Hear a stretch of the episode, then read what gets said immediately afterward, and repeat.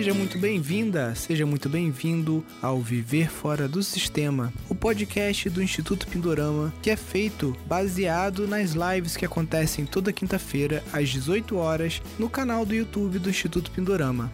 Neste podcast eu estarei sempre entrevistando, tirando dúvidas ou conversando com alunos do nosso curso de gestão de empreendimentos sustentáveis, também conhecido como o programa Viver Fora do Sistema. Então, sem mais delongas, vamos ao nosso podcast de hoje.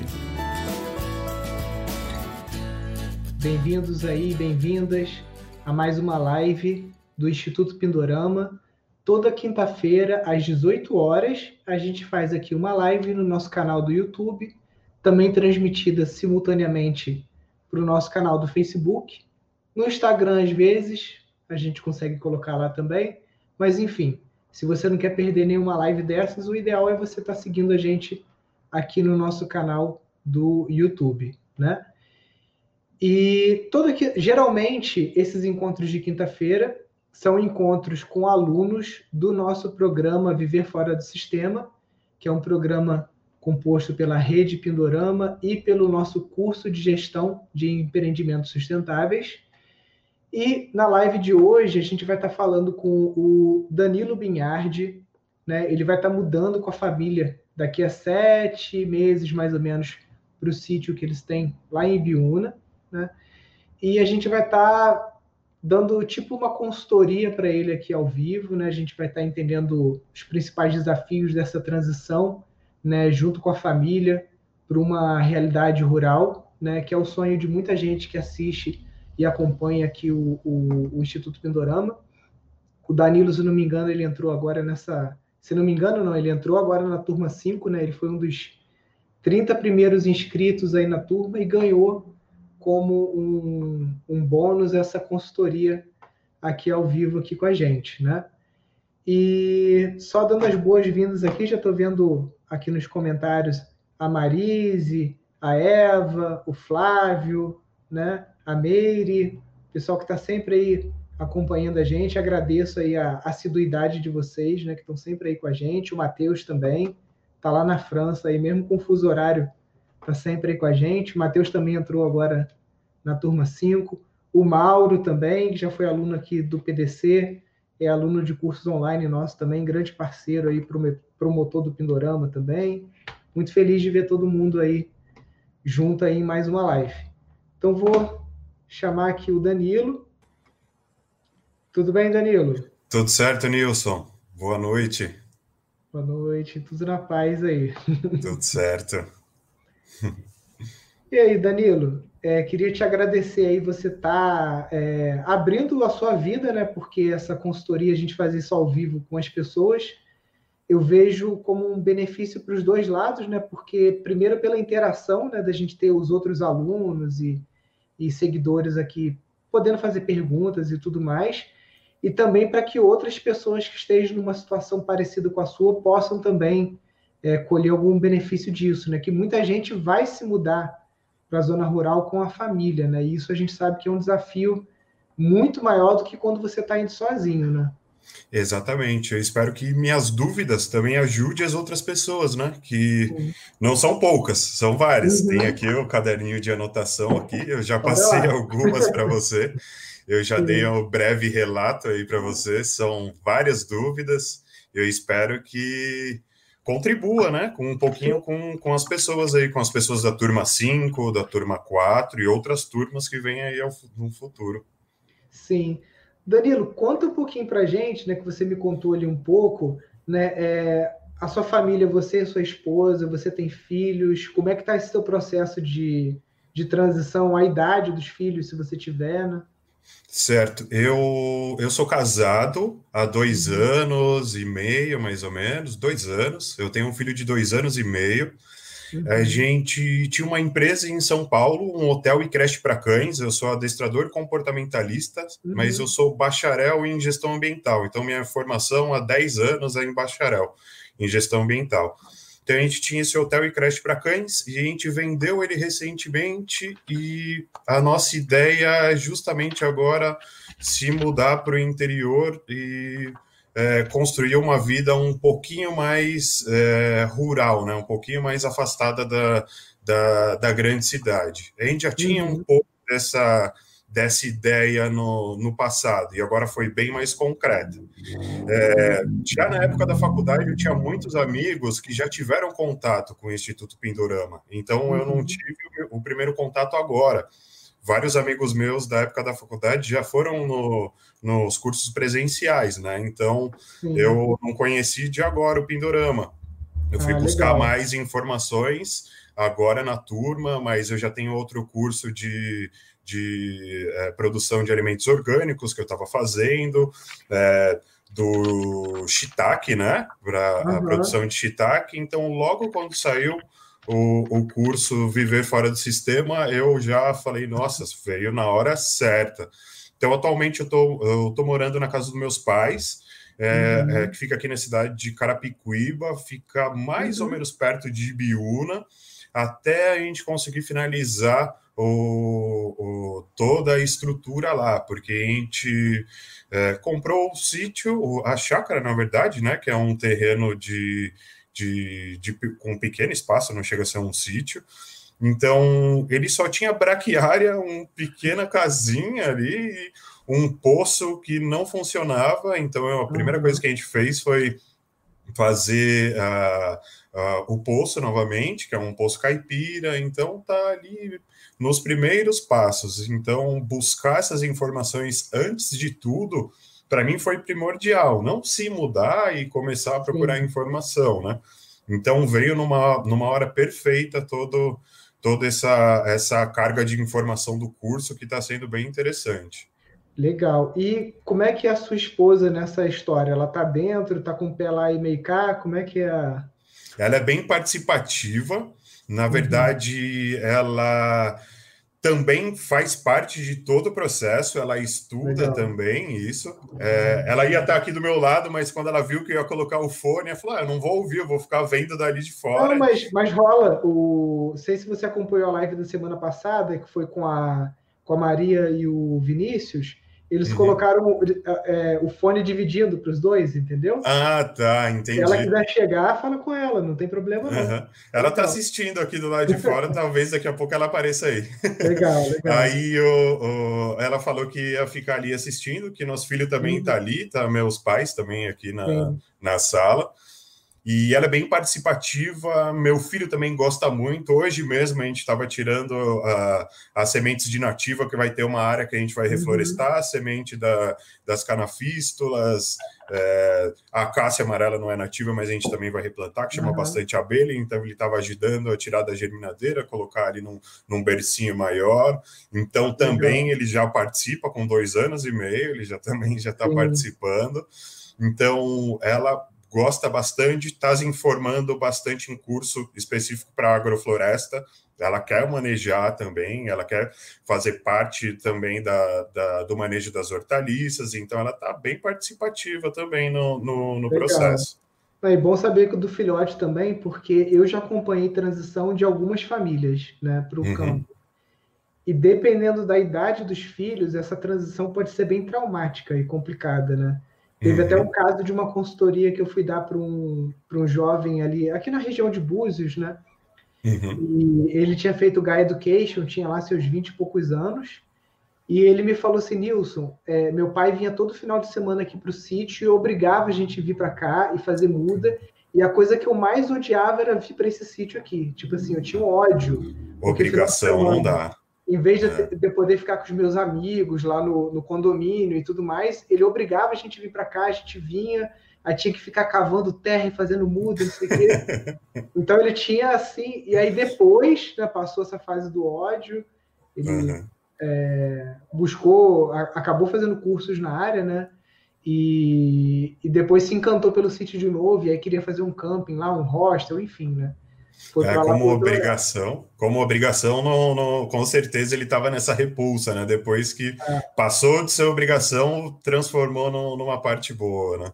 Exatamente, mas com os pequenos a transição já é bem mais fácil, né? Para os pequenininhos. Bem mais é, fácil. É, é, a minha filha, minha filha tem quase a idade do seu, ela está com dois e quatro meses. Né? Ah, é pequenininha então, também. É, e ela se adapta muito bem aqui, bem é, é outro ambiente, né? Para as crianças é, é, muito rico, né? Exato, exato. Aqui tem uma, uma atrás da casa é uma reserva da Mata Atlântica, uhum. então a gente tem um contato é, bem próximo com o mato já. Mesmo quando a gente é, não morava aqui, Uhum. Ele já vinha aqui com, com uma frequência legal, é pelo menos uma, duas vezes por mês. Então, essa proximidade com o mato não, não, não, não era pequena, entendeu? Então, não é, na, não é nenhuma novidade para ele. Então, é uma, é uma coisa que não é, não é novo para ele. Isso facilita, isso facilita. Não, legal, legal mesmo.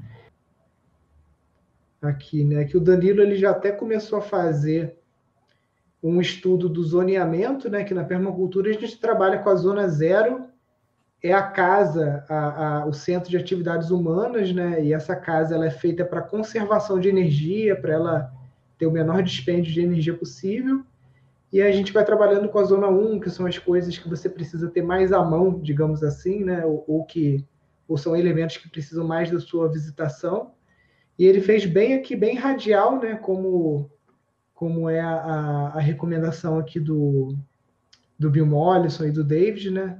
É um uhum. projetinho bem legal, né? Quer contar Isso. um pouquinho da casa e, e... Sim, vamos lá. Aqui é, eu coloquei uma rosa dos ventos também na imagem, só uhum. para conseguir é, se localizar.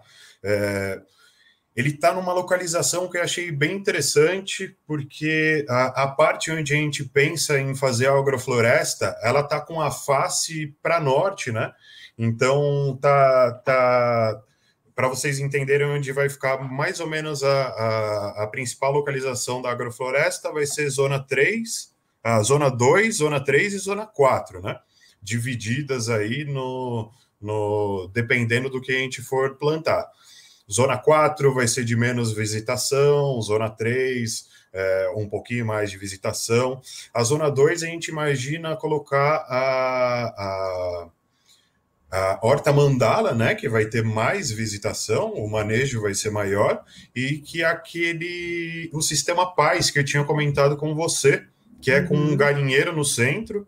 Tanto eu quanto a minha esposa, é, nós somos ovo-lacto-vegetarianos, né? Nós consumimos uhum. ovos para alimentação. Então, os ovos ele vai fazer parte da nossa alimentação, né? E então a gente vai manejar bastante ali, tanto na parte da manhã, no final do dia. Então, ela tem que estar relativamente perto da gente.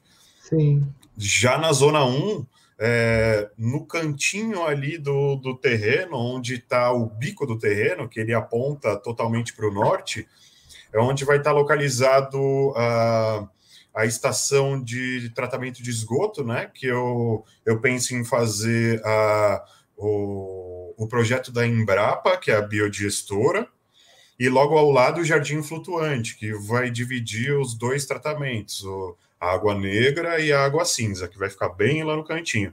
Então, como precisa um pouquinho mais de manejo, tem a, as macrófitas que tem que ficar mais de olho ali, tem que, não, se eu tiver errado você me corrige, mas eu acho que seria interessante manter um pouquinho mais perto da casa isso, eu não, uhum. eu não sei ao certo, mas eu imaginei deixar um pouquinho mais perto pelo manejo, eu tenho que colocar sempre é, ali esterco para manter a biodigestão, né, então o manejo é maior, uhum. a estufa também vai ficar na zona 1, então tá, tá tudo. Tem um desenho que eu fiz que, que tá no outro caderno que tá bem direcionadinho com tudo que eu vou colocar na zona 1, mas é, uhum. é, é mais ou menos isso. Zona 0, esse telhadinho laranja é, são dois cômodos que já tá, já tá construído lá, mas não tem acabamento, só tijolo é, uhum. e, e o telhado tá com bastante infiltração, então a gente vai fazer uma reforma dessa casa, vai aumentar mais dois cômodos nela. Eu acho que são quase 60 metros quadrados que tem construído nela.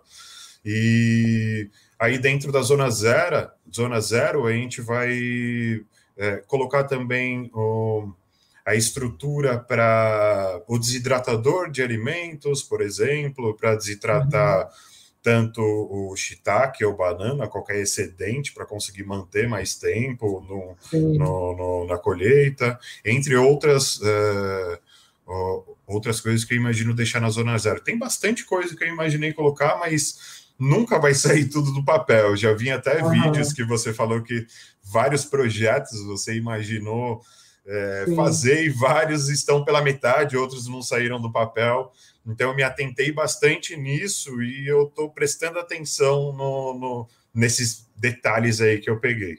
É, tem a pergunta aqui: qual o tamanho do sítio? Ele tem 18 mil metros quadrados. 18 mil. Ah, e tem uma pergunta do Flávio aqui também: é, isso tudo é plano ou tem alguma parte que é mais alta? Certo. A zona zero é um platô que tem mais ou menos 4 mil metros quadrados, por isso que eu pensei em fazer lá na pontinha é, norte é, a estação de tratamento de esgoto, que ela está em declive em relação ao platô. Então tá um declivezinho para a gente conseguir fazer o escoamento do, das águas em três níveis e colocar o plantio de banana no final ali. É, ela a, a zona zero ela está na parte mais alta do terreno e a, a zona 5 ela é a mais baixa. A zona 5 até o finalzinho da zona 4, talvez um pouquinho mais, é a área que eu pretendo fazer toda de reflorestamento. Ela já tem uma parte reflorestada, é, reflorestada não, que já tem floresta, mas eu penso em estender um pouquinho mais. Uhum. É, eu não fiz um cálculo exatamente, mas eu imagino que tenha 10% no máximo do terreno aí com, com floresta, muito pouco mesmo. Uhum. Recentemente ela, ela pegou fogo, dá para ver que está com, com uma marca de fogo aí, então uhum. devastou legal. E é uma parte bem úmida a zona 5, é da onde a gente é, tira água, é onde tem o poço, o poço está bem longe da casa. Tinha um outro poço do lado da casa, mas bem seco, com uma estrutura muito danificada, não deu para aproveitar. Então é o único lugar que a gente conseguiu água foi o poço na zona 5. E é uma uhum. área bem úmida e onde a gente imagina deixar as toras de shiitake, que é a ah, nossa né, a nossa ideia é deixar lá. Lá tem uma nascente, além do poço tem uma nascente lá também. E é onde a gente tinha imaginado deixar as histórias de shiitake, e também era uma questão que eu ia é, abrir para você a, a, sua opinião em relação a isso. Eu já tinha visto é, vídeos sobre isso, em mantê-las dentro da, da, da mata. Uhum. E é relativamente isso, não tem é, nada no, no terreno ainda, né? Eu entrei com um protocolo para pedido de energia a concessionária de energia em Ibiúna se chama Cetril. E eles são bem rápidos. Eu coloquei o protocolo no dia, no dia seguinte eles já estavam indo lá fazer o estudo para colocar energia. Então, imagino que em menos de 30 dias a gente já vai conseguir colocar energia elétrica para alimentar ali o, as máquinas para conseguir fazer a reforma na casa, né? Fazer é, tudo que precisa ali na casa, mas a nossa ideia é, é alimentar a casa um pouquinho mais para frente com energia renovável, energia solar. E Danilo, já que você está aí com uma, uma listinha de, de perguntas, eu queria hum. aproveitar hum. para você começar a dar aquela metralhada básica. Lá vai. Gosta também. Legal. É, eu, te, eu tinha te falado várias questões do que eu tinha em mente para produzir no sítio. Como não é uma área na chácara, né? Como não é uma área grande, eu pensei no carro-chefe em produção de, de sementes crioulas, né? Para venda, né? Para comércio. E produção de shiitake e shimeji para comércio também. Esse seria o nosso carro-chefe. Como não demanda muito espaço e também uhum. não, não, um deles não demanda muito manejo. E eu tenho uma área para, pelo menos para o shiitake, né? Para o shimeji não, não seria a mesma área. Eu gostaria de saber um pouquinho do, dessa primeira pergunta, o que, que você me aconselharia? Tá, vamos lá. O PAIS, ele é um sistema bem interessante e segundo lá as planilhas e todo o estudo que. Tem até uma cartilha né, que foi feita pelo Banco do Brasil e tudo mais. Um, um módulo do PAIS ele consegue trazer de rendimento para a família mensalmente em torno de 5 mil reais. Né? Então, E ele, e ele é uma coisa, é, ele é um sistema que já está muito popular. Então você tem, é, é, eu não, não, sei dizer quantos que você tem implementados no Brasil, né? Não, é uma estatística que a gente não tem, mas são vários. Então eles já uhum. conseguiram mensurar que realmente um país bem manejado, perto de um centro onde você tenha é, a capacidade de escoar, né? Porque um grande gargalo é você conseguir vender, né? Produzir não vou falar que é fácil, mas é uma parte da equação, né? Você vender uhum. é outra parte. Exato. Então, então, se você tem essa, essa logística também, ele traz, só para você saber, assim, é, é, de rendimento em torno de 5 mil reais por mês. Isso certo. num regime convencional, né? Se você for... É, você não vai certificar as galinhas como orgânica, porque a tua escala eu acho que é muito pequena para você começar a pensar nisso agora, porque é um procedimento, uhum. é, enfim, muito custoso e tudo mais, né? Apesar de que no nosso curso mesmo, o Rafael da turma 1, você, provavelmente alguma hora a gente vai se esbarrar lá pelo Telegram, né? O Rafael tem um sítio de 14 mil metros e ele tem uma granja de ovos orgânica. Eu vi, eu vi. Certificado, tudo direitinho, um sítio menor do que o seu, só que, tipo assim, é o carro-chefe dele. É a atividade uhum. principal, né? E aí já exige uma área maior. No Pais do Galinheiro, ele é o centro da mandala, né? Uhum. São 5 então, metros quadrados ali.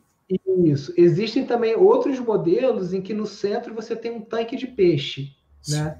Uhum. E você pode ter quantas mandalas você quiser aí no seu terreno, quantas couberem, né? Você pode ter duas com galinha, você pode ter uma com galinha e outra com peixe, né? Então você pode estar tá mesclando também esses sistemas para você conseguir ter uma, uma pluralidade de produtos e enfim. Como vocês são vegetarianos, o peixe já não é tão atrativo quanto a questão do ovo, né? Exato. E sobre o shiitake, é, mais uma vez, o shiitake ele é um produto excelente. Ele pode ser conservado de duas formas principais, tanto no azeite, você fazendo a conserva no azeite, quanto desidratado. E ele pode ser comercializado em, in natura também, né? fresco. E é um produto que tem um, um, um valor agregado muito grande, né? É, porque você gasta muito pouco. Se você tem o eucalipto na propriedade ou quando você não tem, geralmente o eucalipto é muito barato para você ir na, em alguma propriedade vizinha, fazer o corte do eucalipto, você torar ele já em pedacinhos de um metro e colocar numa caminhonete, até na mala de um carro, eu levo eucalipto na mala do meu carro mesmo, que é um palio normal, né? Uhum. Então, é, dá para você ir fazendo esse, esse transporte e o, o, custo é muito baixo, né? Você gasta, às vezes, aí é, em torno de 300 reais em cavilha, você consegue fazer cerca de 100 toras, né? Que potencialmente vão te render aí em torno de 100 quilos numa primeira colheita, depois uma segunda colheita talvez vai cair aí para uns 25 quilos, e às vezes você consegue uma terceira colheita também de uns 20 quilos. Então, potencialmente, aí você pode ter uns 150 quilos de shiitake com investimento de 300 reais em cavilha, mais o que você vai investir em, em tora de eucalipto, né? Que é, é, muito barato. Um metro cúbico de eucalipto custa 50 reais aqui na nossa região. Né? Uhum. Um metro de cúbico de eucalipto é, é, uma, é uma Toyota fechada. Então, tipo assim, é Bastante. muito mais muito mais do que as 100 horas que você vai precisar, entendeu? Então, eucalipto você pode botar na tua conta aí que você vai gastar menos de 50 reais. Uhum. O, o, terreno vizinho, esse terreno que tem a divisa, é plantação de eucalipto. Tudo ah, eucalipto. Maravilha. É ao lado. Eu conheci o senhor, o dono do, dessa terra, na semana passada. Muito gente boa. Legal, então é isso aí, já tem no, no caminho. Então eu acho que o pais o Paz ele vai te dar as hortaliças é, de ciclo curto, vai te dar alguns legumes, né? Uhum. E os ovos, mais o shiitake, perfeito. Aí tem o caso da estufa que você falou, né? O, o, Brasil, como a gente tem um clima temperado, úmido, e a gente tem uma cultura alimentar europeia, né? a gente consome coisas que não são do Brasil, né? A gente consome couve-flor, a gente consome tomate, é, pepino, enfim, nada disso é daqui. Então a gente precisa criar um, um ambiente mais seco, né, de clima temperado, para conseguir fazer essas coisas prosperarem. Por exemplo, tomate, se você não tiver uma estufa e ficar chovendo em cima dele ou molhar com as pessoas, ele vai requeimar, ele vai melar, ele vai dar fumo. Então, bem complicado, né? O pessoal consegue fazer isso em campo aberto, usando muito veneno, usando uma série de coisas que não é o que a gente promove aqui dentro da, da agroecologia aqui do, do Pindorama, né? Então, essa, essa estufa que você vai fazer, ela é também, tipo assim, uma outra galinha dos ovos de ouro dentro da, da propriedade, entendeu?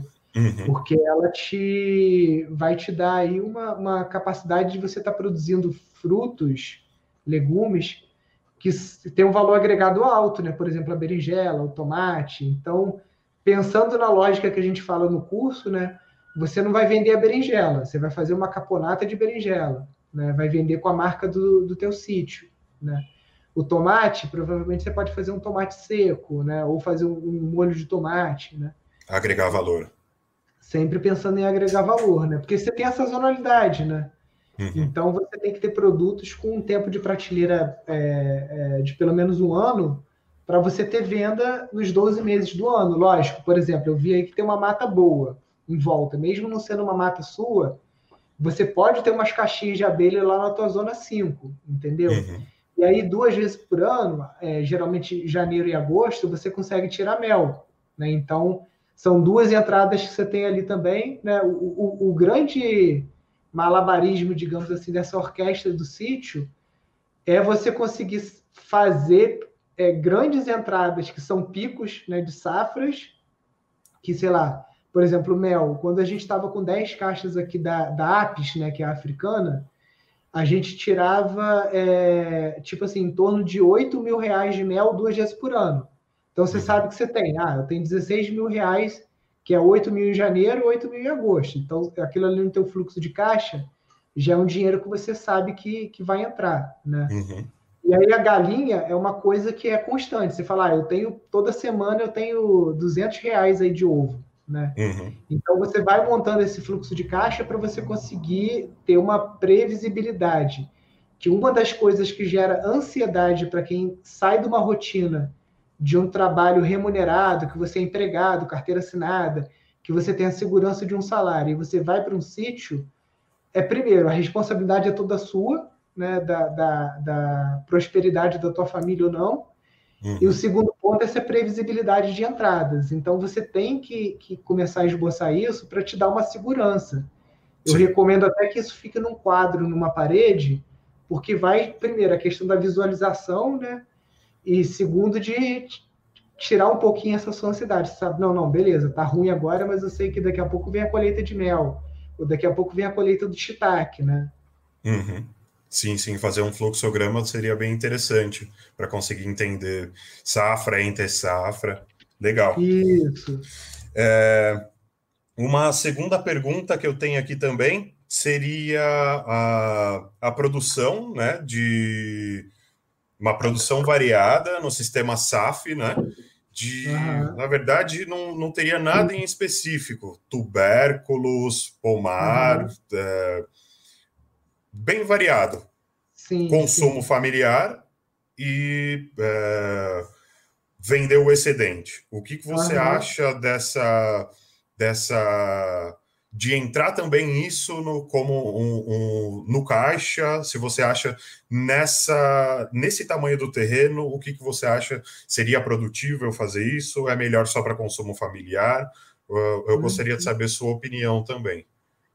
Então, pra, você falou que tem de área agricultável em torno de 12 mil metros, né? São 12 mil mais ou menos. Isso, 1,2. Então, você tem que potencializar ao máximo o uso do, do espaço que você tem. Por exemplo, aqui na região que a gente está, que é a região serrana, o que tem de área plana, a gente usa para estufa, entendeu? Certo. E a gente aproveita as áreas de topografia mais é, acidentada para fazer os SAFs. Então, uhum. por exemplo, aquela área lá de baixo que você quer regenerar, que é a zona 5, eu priorizaria a questão das frutíferas de porte arbóreo maior lá embaixo. Certo. Já aqui na zona 2, zona 3, zona 4 que você botou ali, é, por exemplo, uma, uma cultura anual de mandioca, de milho, de feijão, isso você pode botar na zona 2 aqui mais perto. Né? Certo. De, de, vocês não vão trabalhar com animais, eu acho que não, né? Porque não. eu acho que é, porque nem aconselho, por mais que o pessoal fale de mini vaca, de Jéssica, de cabra, para esse tamanho de terreno aqui, eu acho que não, não seria muito legal, não.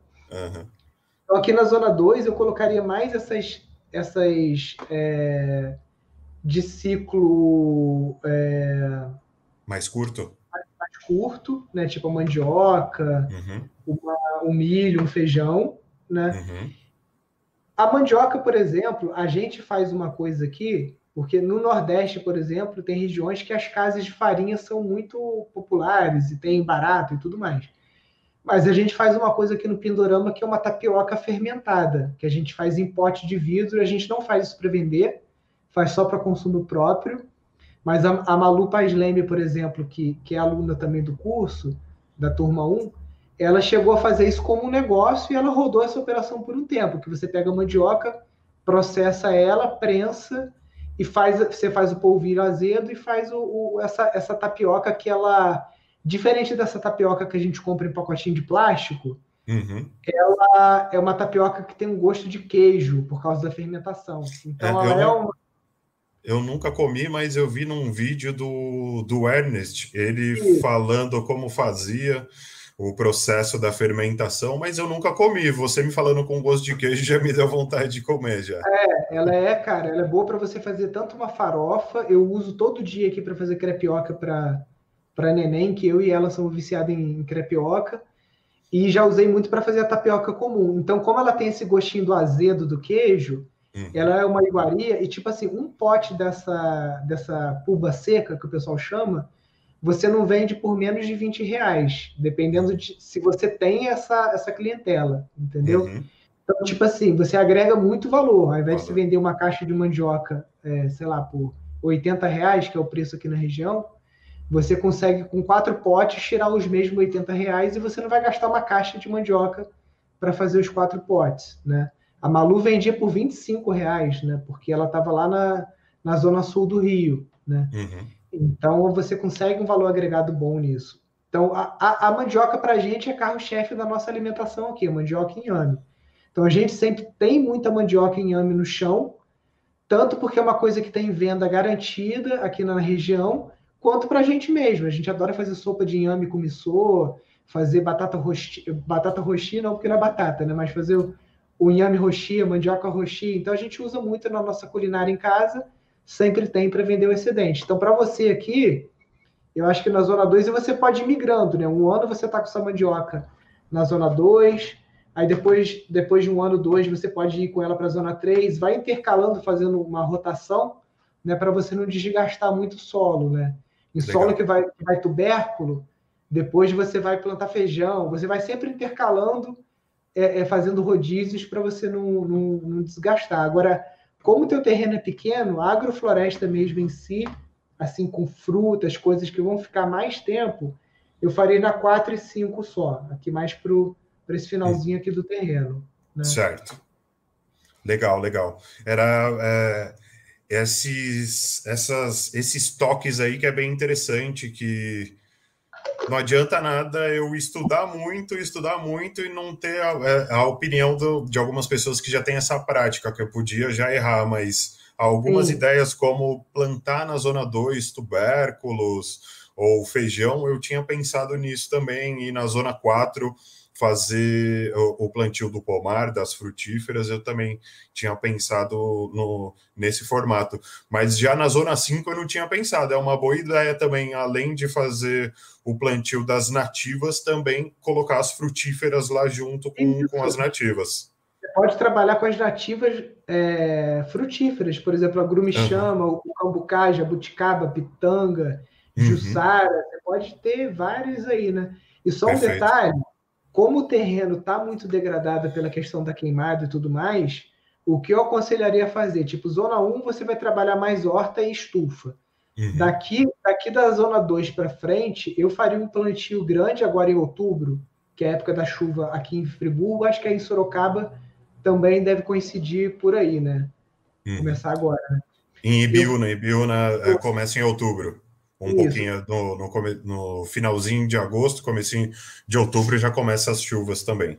Então, eu faria um plantio grande agora de adubação verde, tá? Com crotalárias, feijão de porco, nabo forrageiro, faria um grande consórcio, ou com bola de semente, ou plantando mesmo covando, porque é um terreno pequeno, para você fazer um aporte grande de biomassa no, no, no terreno, para, primeiro, vem a época de chuva para evitar erosão, evi evitar lixiviar nutriente, uma série de coisas.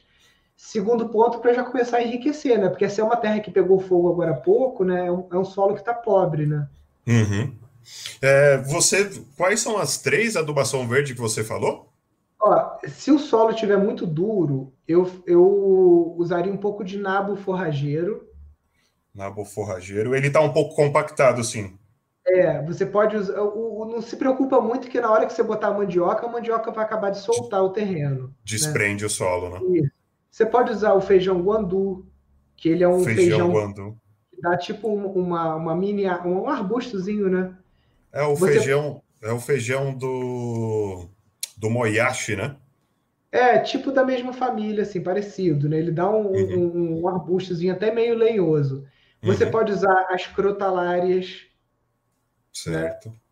Você pode usar também a mucuna. Certo.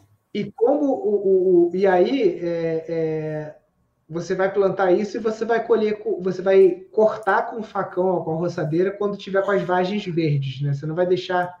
Você pode pegar uma parte e deixar a semente secar para você já começar o teu banco de semente, que você falou que queria produzir semente, né? Isso, então, exato. Ou, ou, você pode, porque se você deixar tudo secar as vagens, você vai perder um pouquinho do, do aporte do nitrogênio, né? Porque são justamente as vagens também ajudam com esse aporte. A raiz fixa bastante também, né? Mas você pode fazer um meio a meio aí, tipo, metade você podar para incorporar no solo com a vagem verde e a outra metade você deixar secar para virar um banco de semente seu ou para venda para você plantar no, no, no, ano seguinte, né? Certo. Aí seria interessante também, lá para é, quando for o, o, um pouquinho antes da chuva acabar, lá para fevereiro tudo mais, você fazer uns sacos de bocache também, né? Porque antes de você você podar essas, esses arbustos, essas plantas, você jogar o bocache no solo, porque o bocache ele não pode pegar sol. E o bocache, para quem não sabe, ele é um fermentado que a gente faz com kefir ou EM, né, que é um açúcar mascavo com algumas bactérias, e a gente mistura torta de mamona e farelo de trigo. Né? Tem um processo. Eu não lembro se tem. Eu tem uma aula, se não me engano, no Ver Fora do Sistema que ensina. Se não tiver, eu vou ver se eu incluo lá, porque a gente tem essa aula gravada. Tem muito na internet aí, eu vou escrever aqui nos comentários para o pessoal que está seguindo poder buscar depois aí no, no, no Google, né? Bocashi. Então, o você vai, você vai, ele demora 21 dias para ficar pronto. Então, 21 dias antes da poda, ou um pouco mais, né? Porque você pode armazenar ele, tipo um mês antes você já tem que estar tá fazendo para você estar tá com ele pronto. Você vai jogar ele no solo, vai podar e vai jogar essa matéria toda por cima, né? Certo. E ele vai fazer o quê? Ele vai inocular micro-organismos no solo e vai ajudar a degradar essa matéria que você está podando também, né? Porque a não ser que você vá picar isso com uma picadeira, que eu não, não acho que vale a pena, né? Você vai só podar ali com o facão, picotar um pouco, então ele vai ajudar a degradar isso e vai estar enriquecendo o teu solo com micro-organismo. Legal. Se essa camada que você vai criar for pouca, você pode buscar também matéria orgânica na vizinhança, capins sem semente, tipo esses capins gigantes, bagaço de cana, o que você conseguir para cobrir o máximo possível esse teu solo é, na hora que você for botar o bocache, entendeu? Para não entrar a luz, luz do sol mesmo. Certo. É. É, atualmente ele não está totalmente degradado assim. A braquiária ela já chegou até a tombar em alguns lugares. Então o solo não está completamente exposto, mas Legal. ele está bem compactado. Ele ele não está um solo muito fértil assim. Ainda não fiz o teste de pH nele. Eu preciso fazer o teste de pH Uhum. Ainda não vi se ele está alcalino, se ele está neutro. Ainda não, não fiz o Sim. teste nele, mas eu vou fazer antes do plantio. É, mas compactado ele está. Vai precisar ah, é, fazer um trabalhinho nele. É, faz uma análise de solo para ver isso. Às vezes você botar um pó de rocha também, né? Ao invés de botar o calcário. Dependendo se tiver muito, muito ácido, às vezes vai ter que botar um pouco de calcário também, mas o pó de rocha ele é mais homeopático, digamos assim, porque ele vai liberando é, ao longo de um tempo maior. Né? Aos poucos. Então você aconselha colocar o calcário só quando ele está muito ácido? Então, é porque a gente tenta ir ao máximo por uma linha assim do soluções pequenas e lentas e da, da agroecologia, né? Mas eu, eu lá no meu sítio, eu já usei calcário, por exemplo, em áreas muito ácidas, que estava com muita samambaia, muito alumínio, e a gente uhum. chegou a usar. Né? Aí vai mais do preciosismo de, de cada um. Se você quer dar uma acelerada, você pode botar o calcário para um aporte é, mais rápido e você botar também o pó de pedra para ele ajuda, ajudando ao longo aí de toda toda a vida útil aí desse, desse terreno. Né? Certo. Lá perto da nascente tem indicadora também, a samambaia como samambaia. solo ácido. Eu já não sei se é, nessa parte de cima do terreno também seria um solo ácido, mas tem indicadora samambaia também como solo ácido. Então basta eu Sim. testar e ver como é que ele é. É, e também não, não, não precisa querer mudar o pH, o pH da terra da noite para o dia, né? Vai fazendo, Exato. vai aproveitando as coisas que gostam de solo ácido, né? Tipo o próprio mirtilo, o abacaxi, essas coisas, e vai, né? vai devagarinho, né? Uhum, exato. Aos pouquinhos. É. É, também tinha, eu tinha as perguntas sobre é, a tecnologia mas foi muito legal. Eu te enviei o e-mail e logo na sequência eu assisti seu vídeo e você tocou no assunto sobre as tecnologias da, de tratamento de esgoto. E logo na sequência assisti a aula do Guilherme Castanha que tipo abriu minha cabeça completamente. Foi muito bom. Então eu continuei pensando é, em seguir na linha da biodigestora da Embrapa, que é mais simples nesse início. Eu não quero fazer nada muito é, que eu tenha que manejar demais, eu quero fazer as coisas mais simples no início, para não, não demandar muito tempo meu. E continuei também pensando em, no jardim flutuante para tratar água cinza, que eu, eu vi bastante sobre os wetlands, a zona de raízes, nas aulas, na, nas aulas do, do Guilherme, e eu continuei pensando nessa linha. Eu gostaria de saber um pouquinho do que você acha dessas duas tecnologias, tanto para água negra e água cinza. Aham. Uhum. Então, o, é, é uma coisa até que eu falei para Maria no última, na última live aqui do sítio Zoom Zoom, né? Se você é um sítio, você é o gestor de um sítio que está colocando em prática a permacultura, né? Então a gente tem que ter um equilíbrio entre o ter que fazer as coisas e ansiedade. Por exemplo, eu não faria a fossa biodigestora da Embrapa, mas faria um biodigestor modelo chinês, aquele que faz a cúpula e tudo mais, uhum. porque isso é uma oportunidade também de você estar tá fazendo uma vivência, de chamar os vizinhos, de talvez até estar tá promovendo um curso no seu sítio já, entendeu? E você vai conseguir amortizar. Se você for fazer a fossa da Embrapa, vai gerar interesse, né? Beleza. Agora, se você faz um biodigestor modelo chinês que gera gás que você vai poder daqui a dois meses, sei lá, quatro meses, mandar um vídeo para o pessoal dele cuspindo fogo, vai ser bem mais interessante. É, e, e, tipo assim, às vezes numa vivência dessa, que às vezes você cobre para o pessoal a, a, uma diária, uma, uma coisa de campo, para você até justificar a ida de um professor aí para ajudar a executar, uhum. o biodigestor pode sair de graça para você. Uhum. Entendeu? Vai sair de graça, porque você vai ter a mão de obra você vai ter o, o técnico que vai vir ali para dar o curso e vai executar a obra. Se a obra não concluir durante o curso, ele vai deixar todas as instruções com o pedreiro, mestre de obras, ou com você que vai concluir a obra, né? Então a gente tem que ter esse, esse meio jogo de cintura, assim, de dar uma pisadinha no freio. Não, vamos fazer assim, porque, porque o, o biodigestor ele é, ele é fantástico, né, cara? Ele, ele, ele vai te gerar biogás, vai te gerar biofertilizante, vai te gerar biol, que é uma água rica em nutrientes, que você pode fazer uma zona de raízes com plantas comestíveis. Você pode fazer isso com plantas é, ornamentais para você vender, tipo helicônia, junco, palma, lírio da paz, enfim. Tem, ele é uma máquina de, de, de produzir coisas, né? Uhum. E aquele da Embrapa é um projeto mais simples de executar, né? Você vai usar aquelas caixas d'água que já são, você vai ali na esquina e compra, né?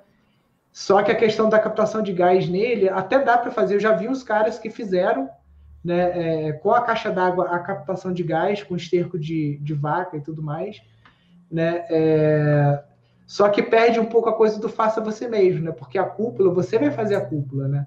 Então você já vai aprender na bioconstrução como que faz a, a, a, questão do, do desenho, do projeto, como que executa essa cúpula para um biodigestor pequeno, para um mais alto. Então, para mim, toda obra é uma oportunidade de aprender uma coisa nova, entendeu? Legal, então, legal. Mas isso é só uma, uma, uma, uma dica. Você pode falar, Nilson, eu consegui achar um cara da Embrapa aqui na região que faz a fossa biodigestora da Embrapa.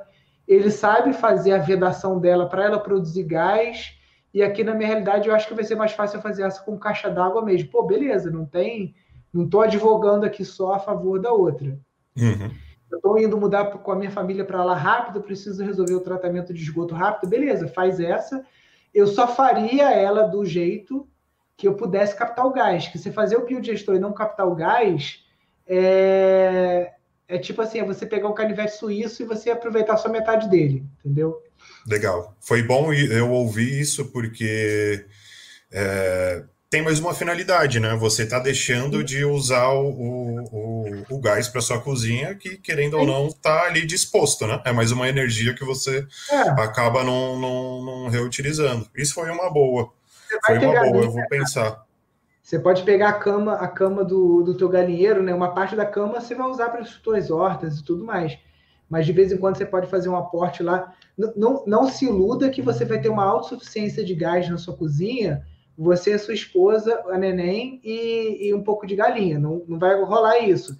Uhum. Só que, sei lá, é como o, o Heraldo aqui do El Nagual. Ele, ele direcionou esse gás para o ateliê e ele usa, vamos supor, ele fica uma semana acumulando gás uma vez por semana ele usa esse gás para fazer vela, para derreter parafina, derreter cera de abelha e fazer vela. Então ele está transformando esse gás num produto. Uhum. Ele optou por. A cozinha fica muito longe do, do, do biodigestor dele, então ele resolveu não usar na cozinha. Já o meu biodigestor fica a cerca de 12 metros da minha cozinha, então a gente levou para a cozinha. Mas eu não consigo, não consigo usar o gás todo dia também, não é assim. Ele está lá para um backup, para usar de vez em quando, né? Certo. E você acha que com. É, são três pessoas na casa morando e movimentação aí de seis a oito pessoas por final de semana, e você acha que eu consigo produzir é, matéria orgânica suficiente para produzir é, gás metano e conseguir fazer gás para cozinha? Então, o, segundo até a, a, o dimensionamento lá do Guilherme Castanha, ele fala que cada um de nós produz 15 minutos de gás por dia em matéria orgânica. Só que os 15 minutos de gás, por exemplo, 15 minutos de gás, você consegue, sei lá, ferver três café, digamos assim. Uhum. Só que o gás do biodigestor, ele é, ele é em cerca de 30% menos calorífico do que o GLP. Então, esses 15 minutos de gás, na verdade, vale por 10 minutos do gás do teu fogão normal, cada uhum. pessoa. Né? Então, o ideal é você ir acumulando isso para usar cada três dias, quatro dias. Então, dá sim. Só que o nosso cocô é pobre em micro-organismo. Então, uhum. você sempre tem que estar tá fazendo um aporte de esterco animal. Né? Então, no uhum. caso, a galinha. De certo. vez em quando, se você conseguir botar algum esterco de vaca também é interessante. Entendeu? Você vai ter que pegar um esterco animal e botar ali uma vez por mês. O quanto mais você botar, melhor. Entendeu? Certo. Entendi, entendi. Legal. E no fazendo essa tecnologia, eu não preciso dividir a água cinza da água negra. Eu consigo. Precisa, precisa. Preciso também dividir.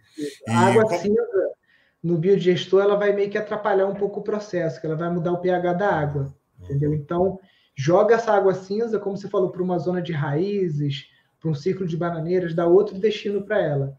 Certo, legal. E uma outra, uma outra dúvida, que, dúvida que eu tenho é sobre institu, uh, me, me tornar institucional certo. Uhum. Eu, o que, que aconteceu? Eu conversei com, com o engenheiro do Estado para me institucionalizar no Pronaf, mas ele me uhum. deu, como agricultor familiar, mas ele me deu a informação de que eu precisava ter o meu imposto de renda durante um ano, pelo menos 50% da minha renda é como agricultor familiar. Então, eu não consegui me enquadrar nessa dessa forma. Você tem alguma uma opinião como eu poderia me enquadrar? Alguma é, alguma segunda forma que eu poderia me enquadrar institucional certinho?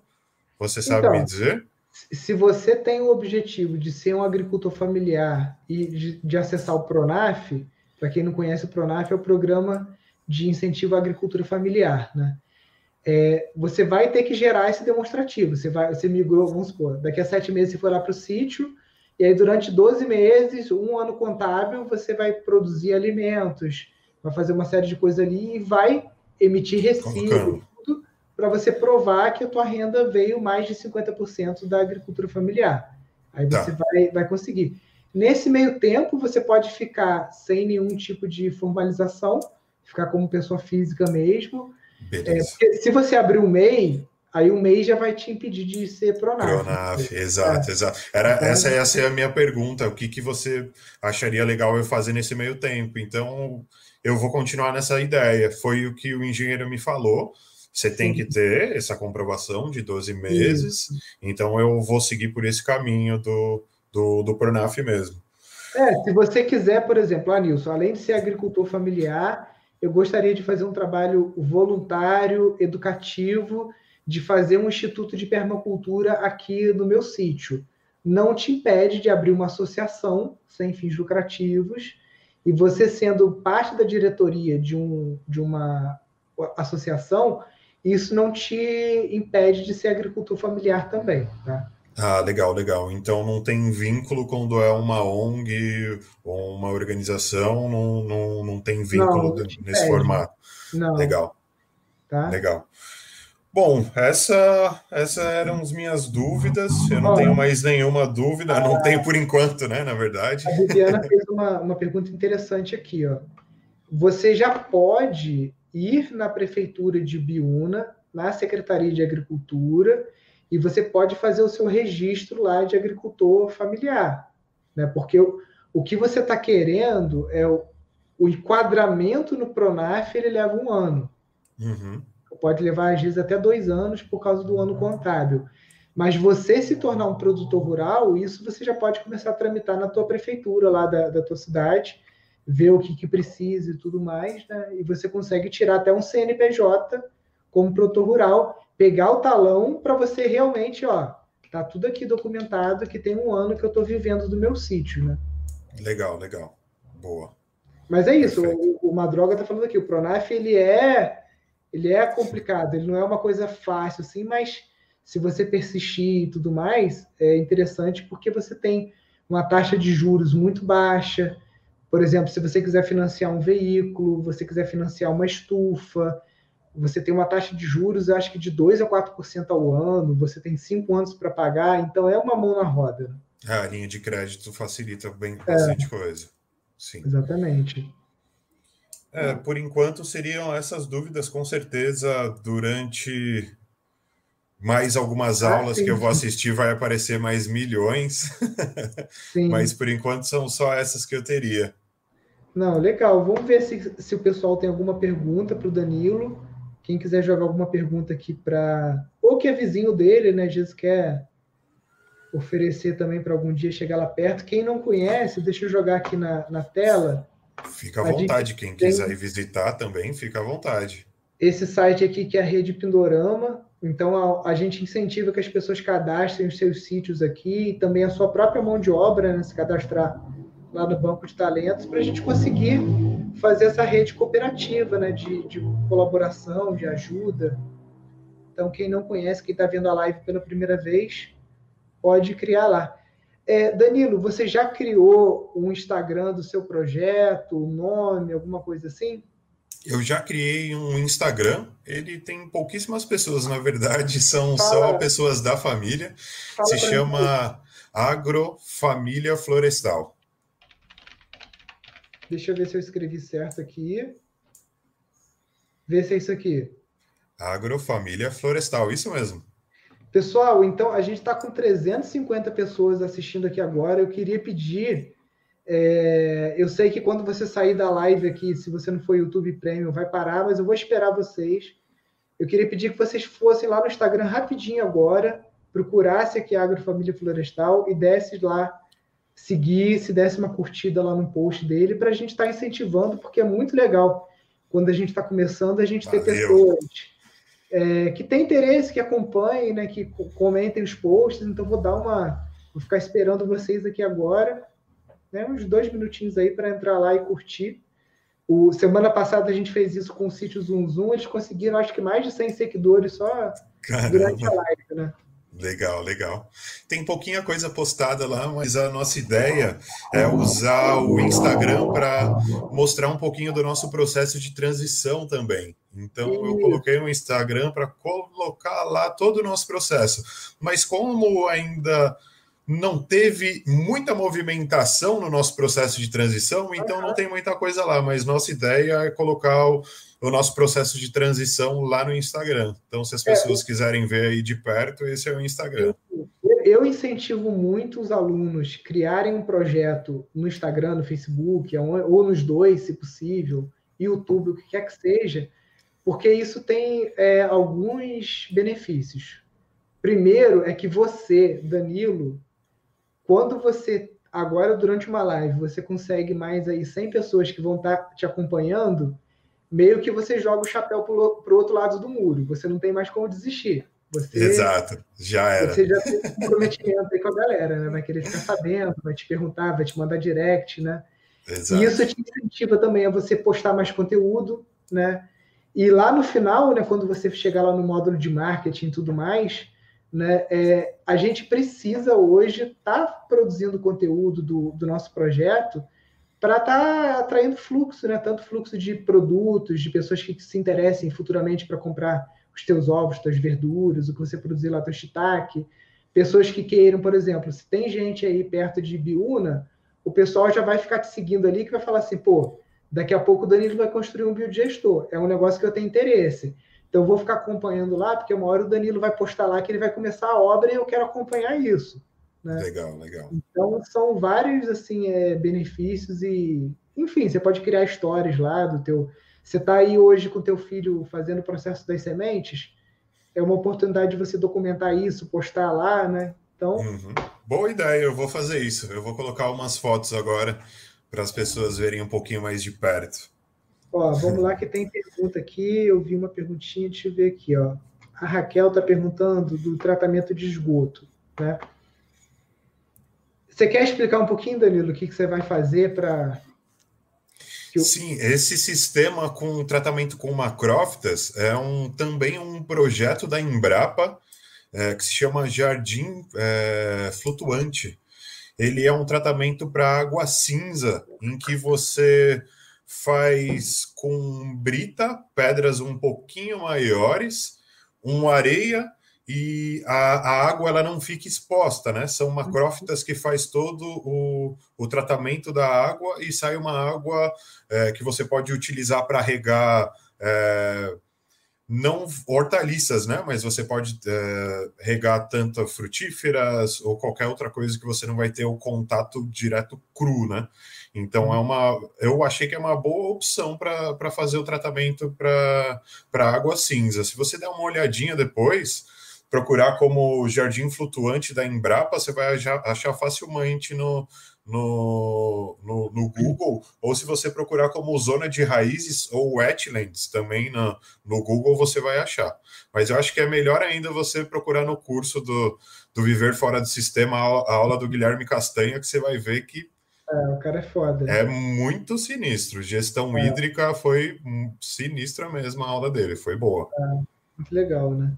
Deixa eu ver aqui se tem mais alguma pergunta legal. Tem muita gente perguntando se a live vai ficar gravada. Ela fica sim, tá, gente? Ela entra lá no nosso canal do YouTube como, acho que, últimas transmissões ao vivo, uma coisa assim. É... Ó, um monte de gente aqui já confirmou aí que tá seguindo. Oh, legal. Legal. Valeu, rapaziada. Diego, dimensionado corretamente essa zona de raízes, essa água pode sim ir para a Lagoa de Peixes. O Guilherme ele fez um projeto que eu achei muito, muito interessante. Ele fez um, um biossistema integrado. Então, são biodigestores que produzem uma quantidade enorme de gás. Eu não lembro o número aqui, não lembro se são 500 casas ou 500 pessoas, mas é uma vila assim gigantesca. E é, essa água com excesso de nutrientes, ele mandou para um tanque onde cultiva lentilha d'água.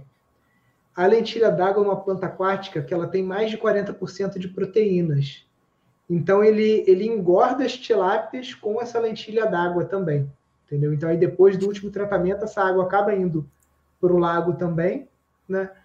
junto com a lentilha d'água que alimenta as tilápias. Então você fecha um ciclo que você produz biogás, produz o biofertilizante, produz a, a ração do peixe e produz o peixe também, né?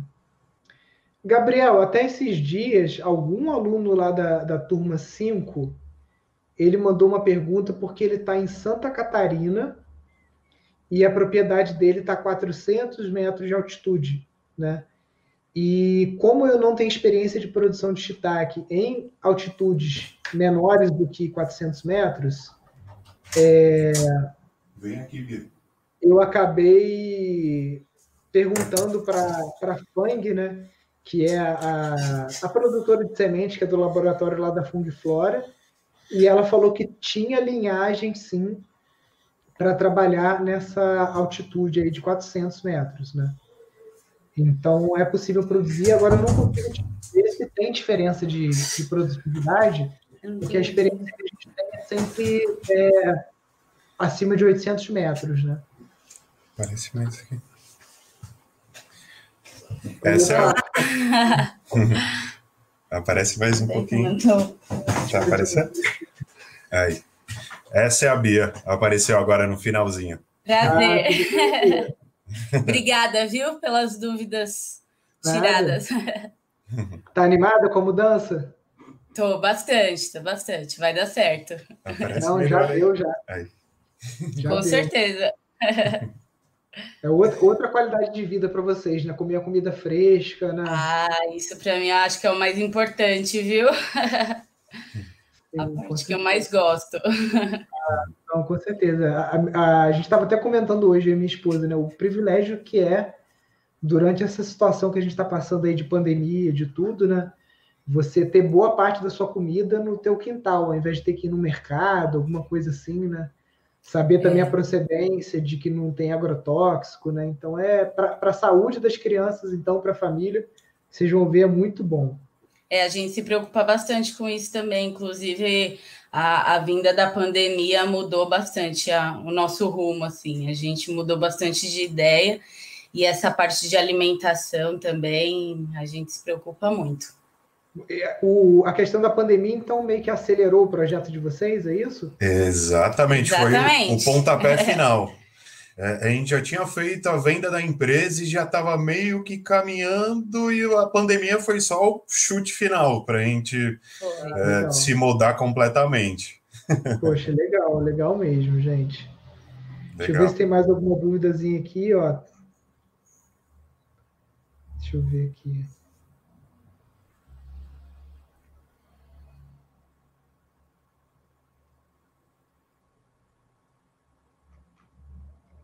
Legal. É mesmo, bastante Ó, ideias. Cadê aqui? Ah, o pessoal perguntando onde fica o projeto, né? Fica em Biúna. Você quer falar um pouquinho da região? Tem proximidade com universidades? Como é que é? Então, oh, Ibiúna, ele, ela é uma cidade que não é muito grande, mas também não é muito pequena. A gente está no finalzinho de Ibiúna, quase chegando em Piedade, que é uma cidadezinha um pouquinho menor.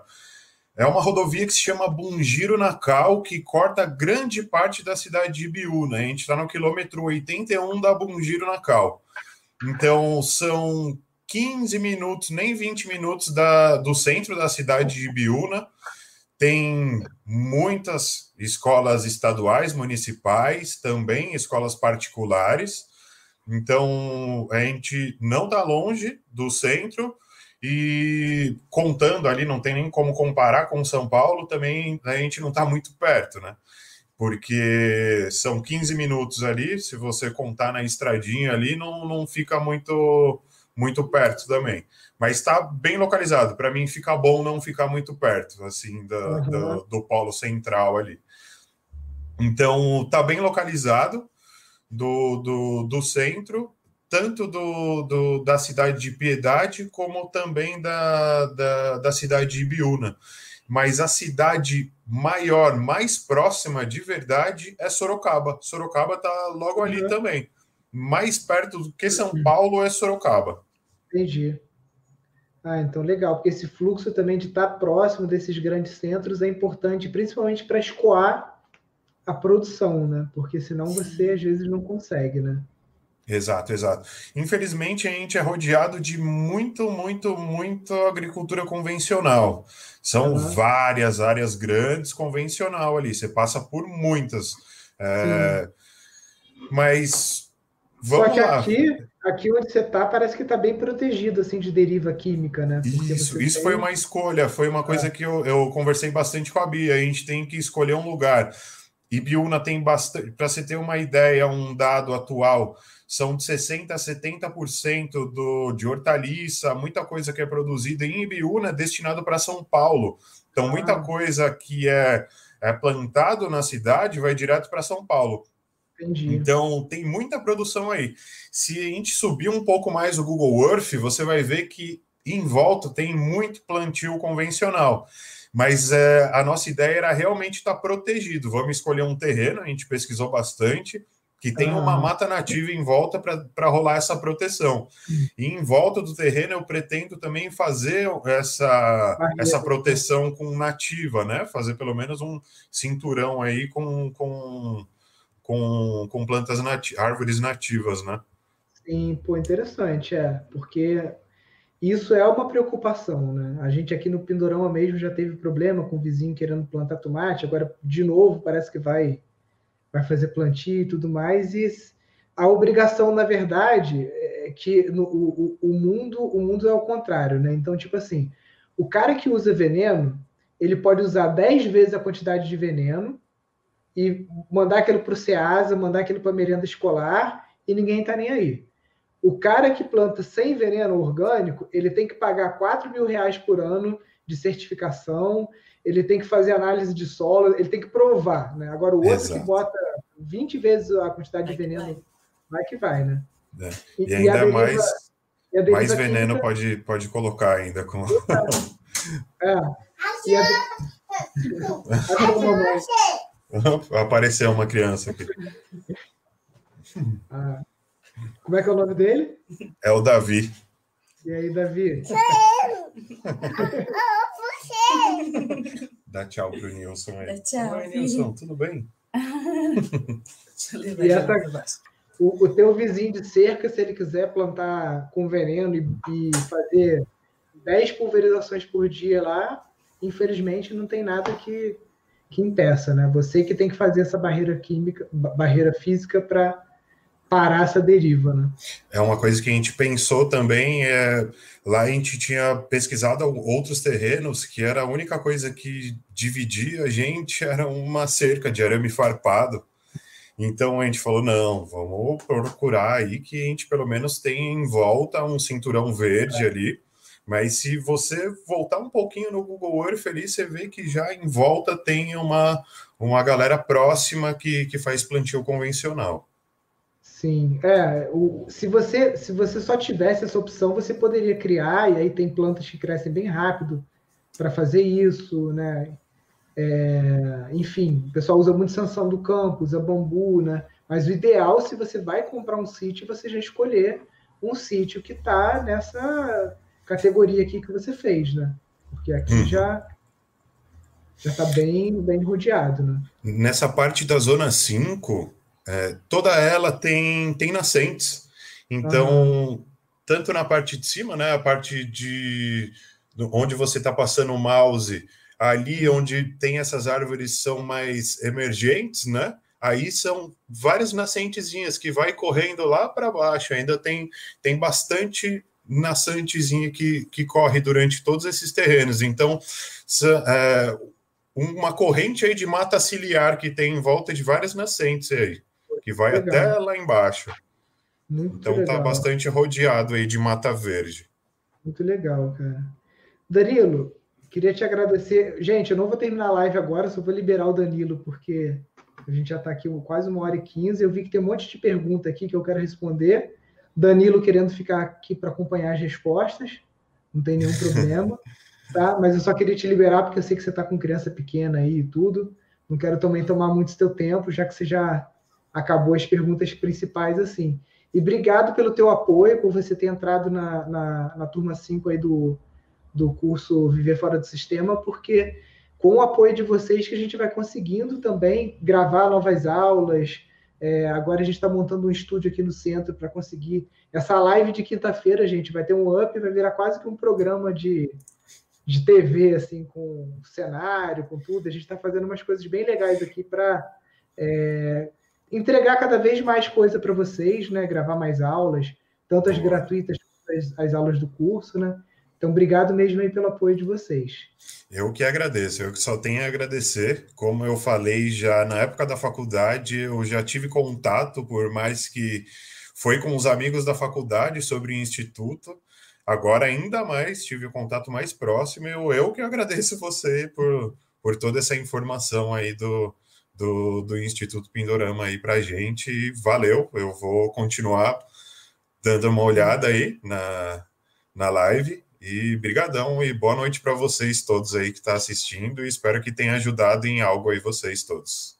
Para quem entrou agora, quem quiser seguir o Danilo, esse aqui é o Instagram dele tá? Entra lá, galera, para curtir.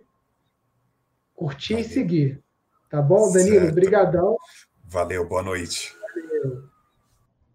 Tchau. Pessoal, eu vou entrar aqui nas dúvidas, que eu vi que tinha umas perguntas aqui.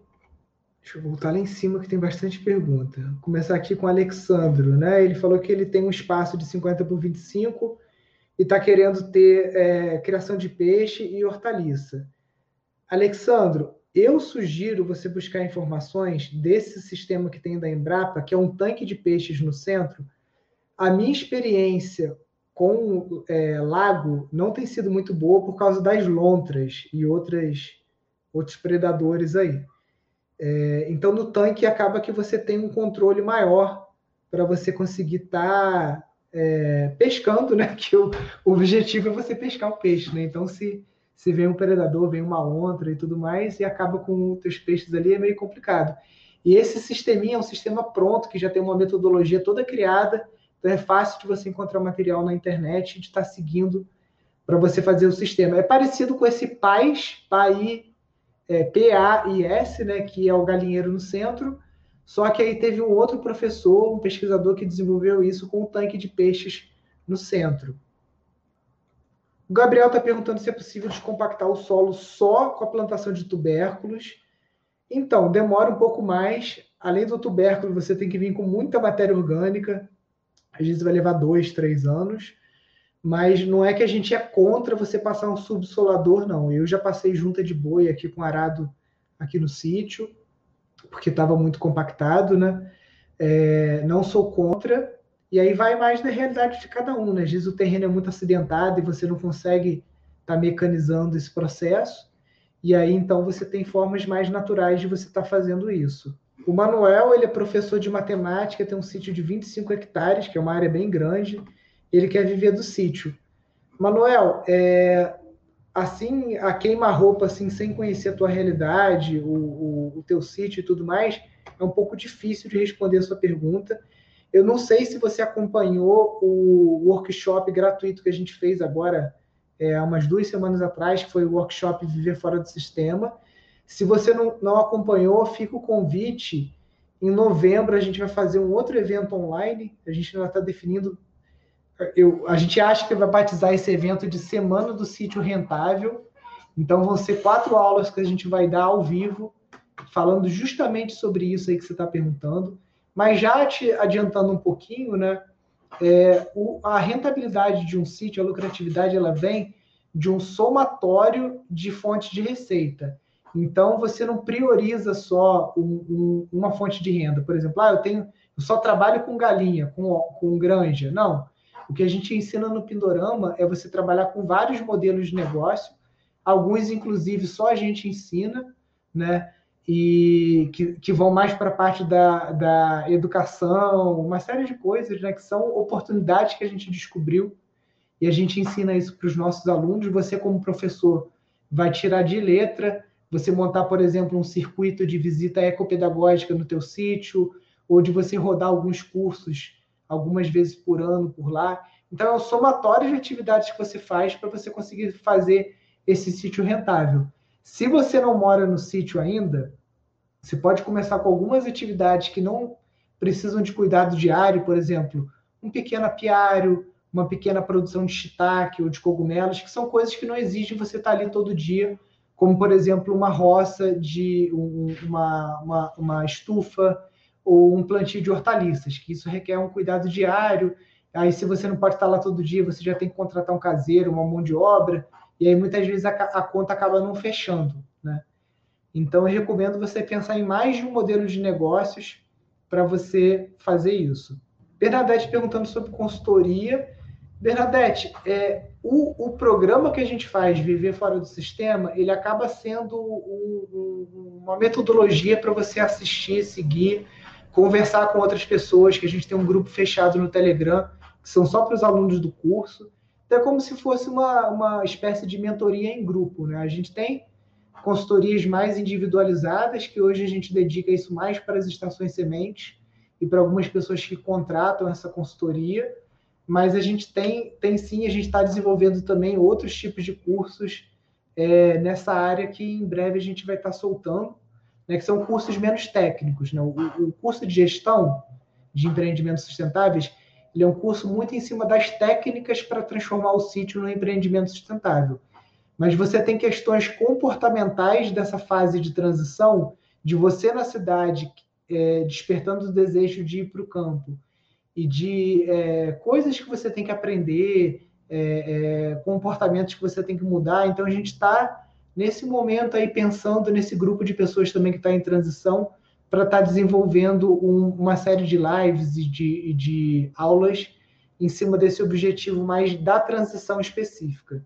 O Kleber está pedindo para responder a pergunta dele. Deixa eu ver aqui para cima, porque eu não. Acho que eu perdi aqui. Deixa eu ver, Kleber. Ah, entendi. Peraí. Se você pode fazer a mudança de uma fossa comum para o biodigestor sem saber qual é a sua fossa é difícil, mas se for aquela fossa de anel de concreto, primeiro, o biodigestor ele é uma câmara hermética e você tem que impedir que o gás ele vaze. Então você tem que conseguir é, fazer um, uma cúpula de tijolos em cima do anel de concreto e você tem que emboçar esse, esse anel por dentro para o gás não vazar e depois você vai ter que emboçar esse domozinho por fora também para o gás não vazar. É possível, mas vai precisar de é, alguns ajustes. Se vale a pena você começar um projeto no sítio com mais de 50 anos. Terezinha, eu vou te falar uma coisa que para mim foi até uma, uma, uma estatística que eu mesmo não, não sabia. A gente teve uma primeira chamada para estações sementes em 2016, tá?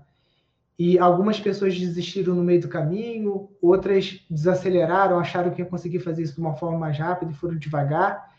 E para minha surpresa e para sua felicidade, as estações sementes que fizeram mais atividade foram as estações sementes que são geridas ou conduzidas por pessoas que são aposentadas.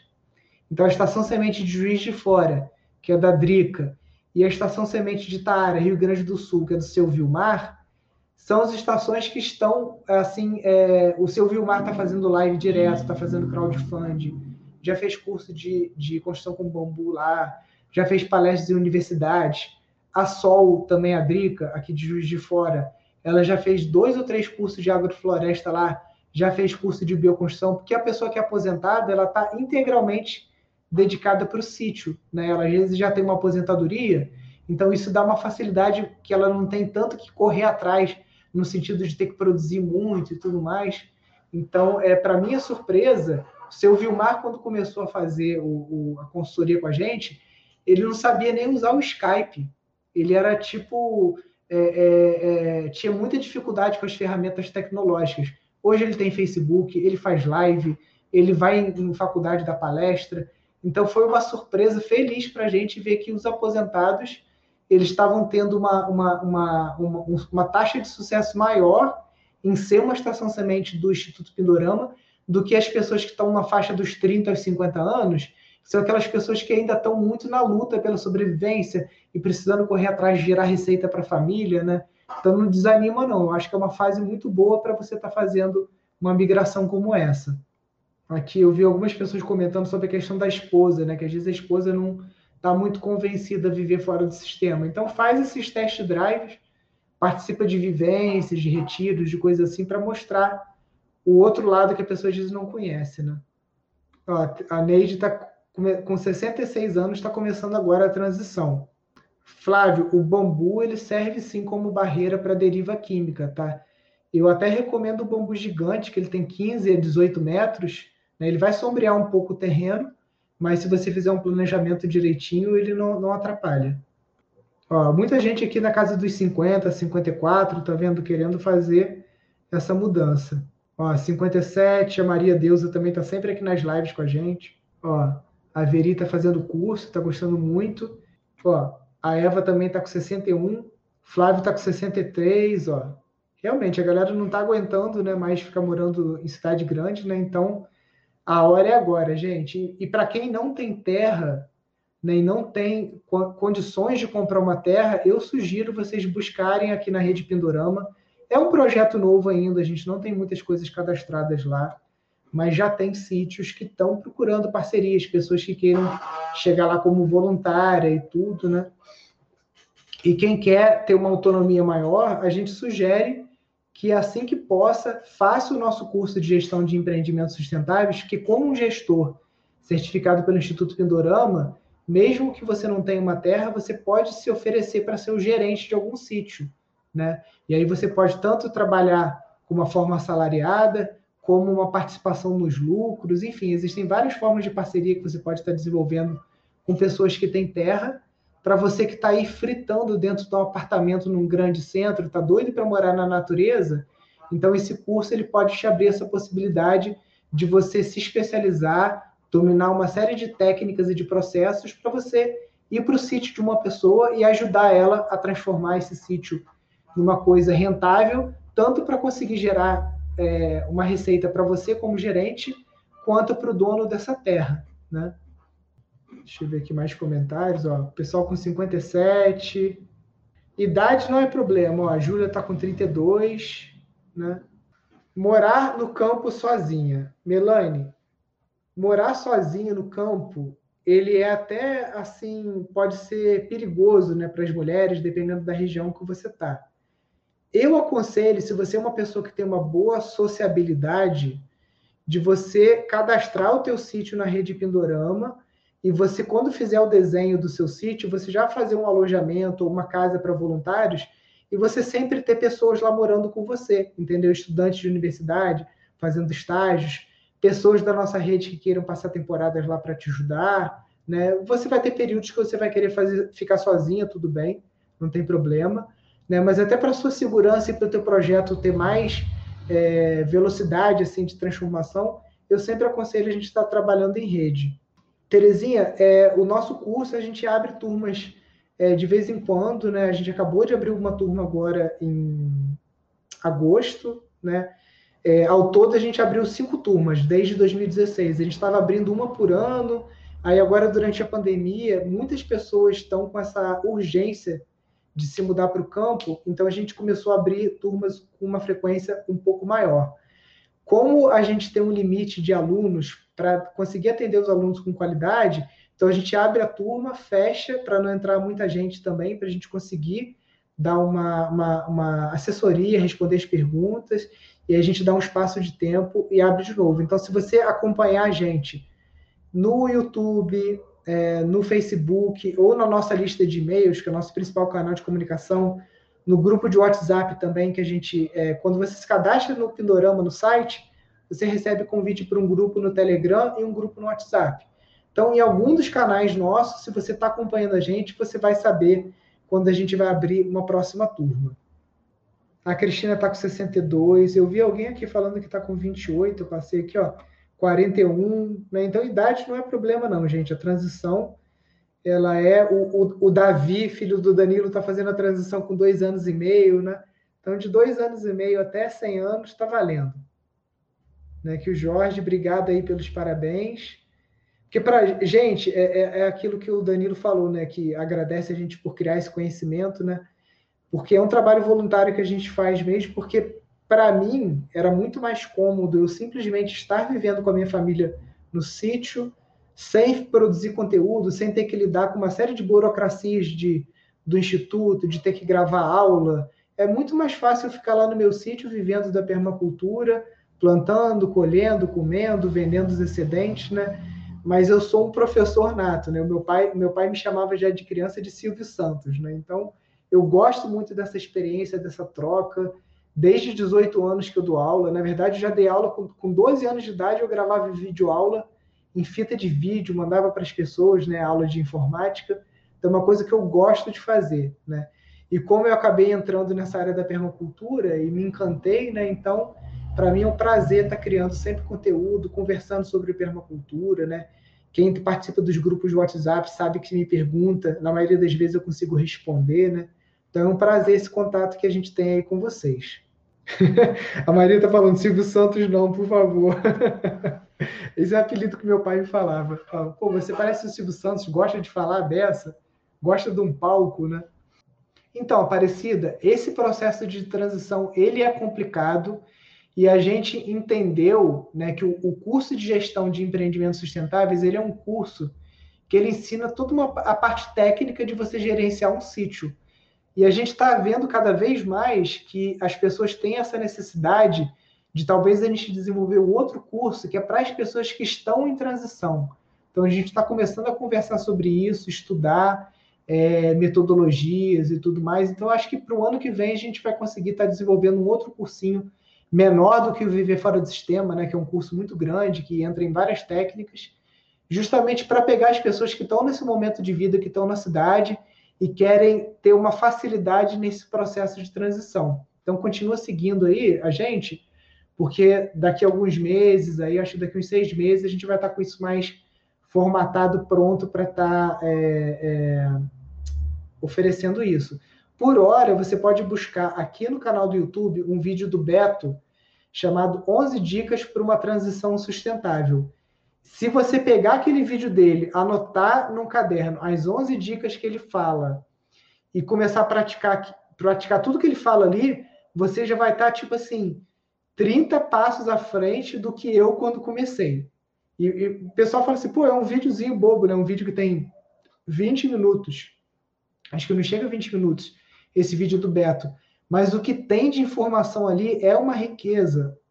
O Beto estava muito inspirado quando gravou aquilo, então eu recomendo, né, para quem está nessa fase de transição, procurar aqui no canal esse vídeo, 11 dicas para transição. Só que não assiste o vídeo por assistir, assiste ele com papel e caneta, já anotando tudo que ele fala, vai vendo, vai pausando, vai anotando, depois vê de novo. Daqui a um mês você vê de novo, entendeu? E com isso você vai conseguir facilitar muito o teu processo, enquanto a gente não consegue gravar um curso específico para isso. O Matheus, ele tá né, nesse processo de transição também, ele até me mandou isso no e-mail, né? Se acha que, que vale a pena. Eu acho que talvez valha a pena. Eu vou ver se eu consigo deixar a sua live, Matheus. Eu vi que você marcou, acho que lá para dezembro. Dezembro, com certeza, a gente já vai estar com o estúdio gravado. E com o estúdio, a gente vai ter a opção de trabalhar com duas câmeras. E aí o Beto vai estar fazendo parte também das lives. E o Beto é um especialista nessa parte de transição. E eu acho que vai ser bem interessante, sim, você estar tá usufruindo aí do teu bônus que você ganhou aí por ter sido um dos 30 primeiros a, a fazer a matrícula. E a gente segmenta, no, no, dia da sua live, o tema vai ser transição. Então, aproveita a oportunidade, acho que vai ser legal, sim. Ó, obrigado, Edneia. Muito obrigado mesmo. Obrigado, Cristina. Obrigado, Eva. Eva é nossa aluna lá da, da turma 4. Bernadette a Maria das Graças, o desejo dela é de produzir grãos né, e café. Isso aí, sem dúvida, é muito, muito legal. A gente precisa de gente produzindo essas coisas sem venenos. Né? Rafael quer dicas para cultivo no Cerrado. Né? O Cerrado é um ambiente que eu não tenho muita experiência. Eu visitei uma vez mais recentemente agora. Tem, foi eu, eu, eu, eu, voltei do Cerrado, começou o, a história do, do lockout aqui no Brasil, foi em março, né? Então, é, eu trabalharia no Cerrado com certeza com agroecologia, por conta do clima, inserindo muito as próprias plantas do, do bioma, né? Então, cara, se você for na linha agroecológica para trabalhar no Cerrado, sem dúvida você não vai ter problema. E buscar experiências, né? É, do seu bioma, né? Então, seguir no Instagram é, sítios e fazendas que estão com experiências de, de sistemas agroflorestais no cerrado, né? E lógico, cultivar o que é daí, né? O piqui, essas frutas que são da região, né? Que tem um valor de mercado também, principalmente quando você agrega valor. É, o, o para quem quem quem está na transição e faz o curso o, de gestão de empreendimentos sustentáveis, sem dúvida vale muito a pena, né? Porque até para aquela pessoa que não tem terra e quer fazer esse curso para se tornar uma gerente, uma gestora e poder estar tá indo morar no sítio de outra pessoa como um gerente, né? Acaba que o curso serve para a pessoa fazer essa transição, mas por um, por um viés profissional, né? Ela se tornar apta, se tornar capaz de transformar sítios é, que dão prejuízo, entre aspas, em sítios rentáveis, né? E isso ser um, um, um trampolim para ela fazer a transição. É, o, o, sabe um site legal de você buscar ecovilas, além do nosso site, que o nosso site não tem muitas ecovilas. Eu vou botar aqui, é, é o Jane. Deixa eu botar aqui, Global.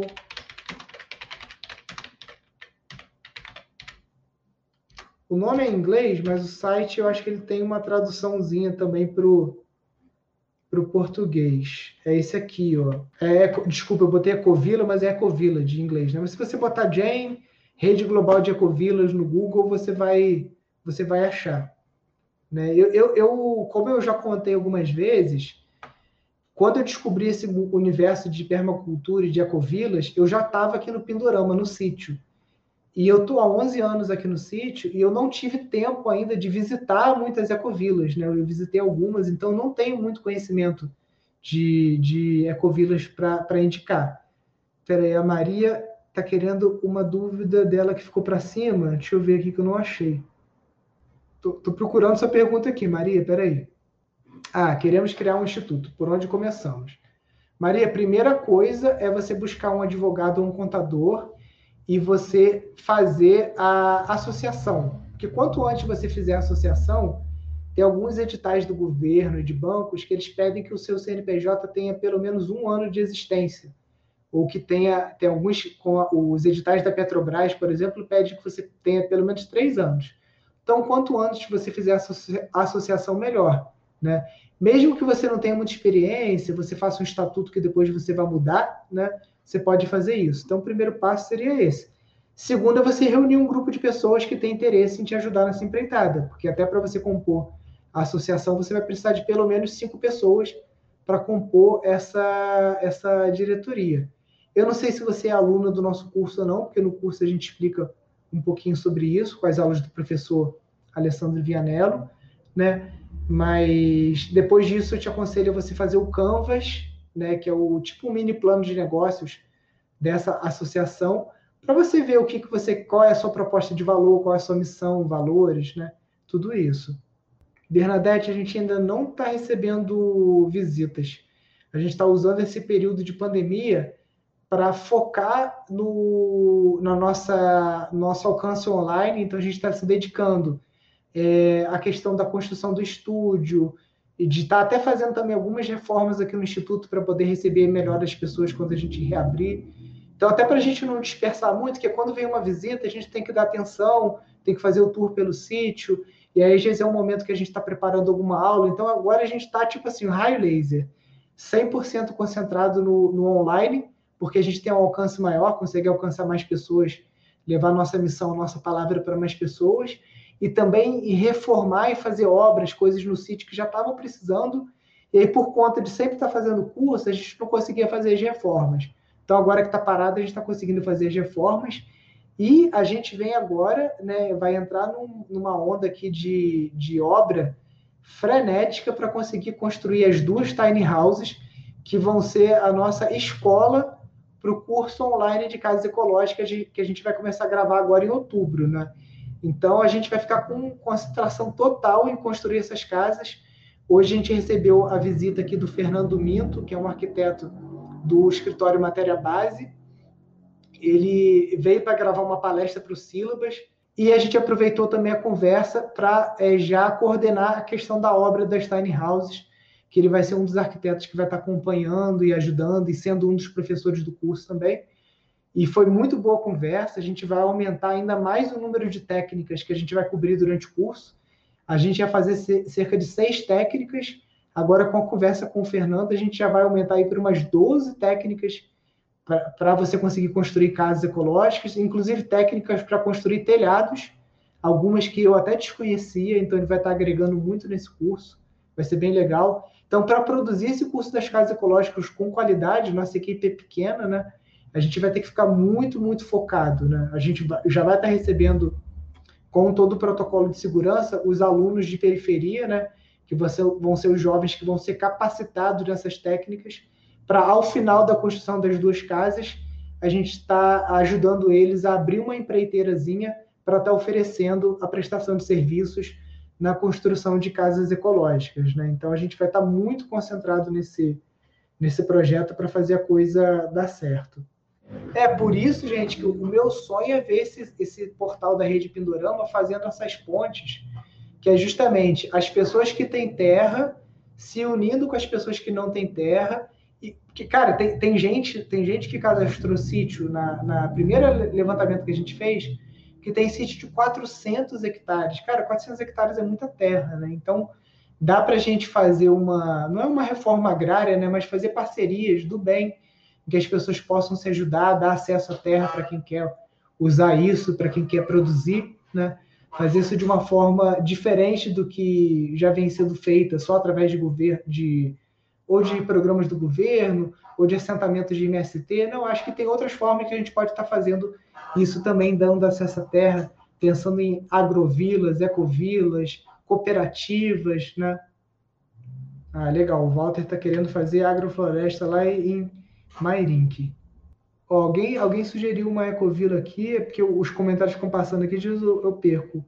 Regina, é, se você procurar no nosso canal do YouTube, deve ter algum vídeo lá do simpósio, assim, ou do Festival da Sustentabilidade, se você procurar. Mas do dia 24 a 36 a gente vai estar tá com esses vídeos no ar, tá? É, até no nosso site tem para comprar o Sílabas 2016, mas não compra agora, porque a gente vai fazer uma oferta especial durante o Sílabas 2020. Para quem quiser comprar as gravações, vai levar as gravações de 2016, 2017 e 2020.